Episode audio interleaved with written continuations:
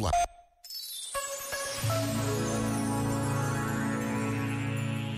Sobre a importância da. Ah, não, segunda. segunda. Dirigindo-se a casais e famílias, exortou o Papa Francisco: Este é precisamente o meu primeiro encorajamento. Comecei da vossa situação real e, a partir desta, tentei caminhar juntos. Juntos como esposos, juntos na vossa família, junto com as outras famílias, juntos com a Igreja.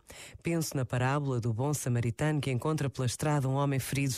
Aproxima-se dele, toma-o ao seu cuidado e ajuda-o a retomar o caminho. Queria que a Este Igreja momento fosse está disponível em podcast no site e na app da RGF.